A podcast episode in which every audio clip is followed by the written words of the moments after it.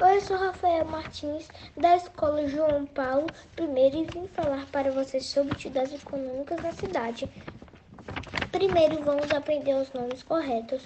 Comerciantes são os donos da loja, comercia, comerciário, pessoas que trabalham no comércio, consumidor quem compra, mercadoria é o produto. A cidade concentra diferentes atividades econômicas.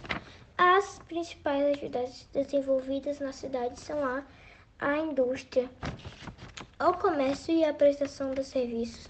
Nas indústrias, os operários transformam matérias-primas em diversos produtos, como a madeira da árvore e lápis, entre outras coisas. No comércio existe o trabalho formal e informal, e é onde acontece compra troca e venda de produtos por último, prestação de serviço, que podem ser de saúde, educação, transporte e bancária.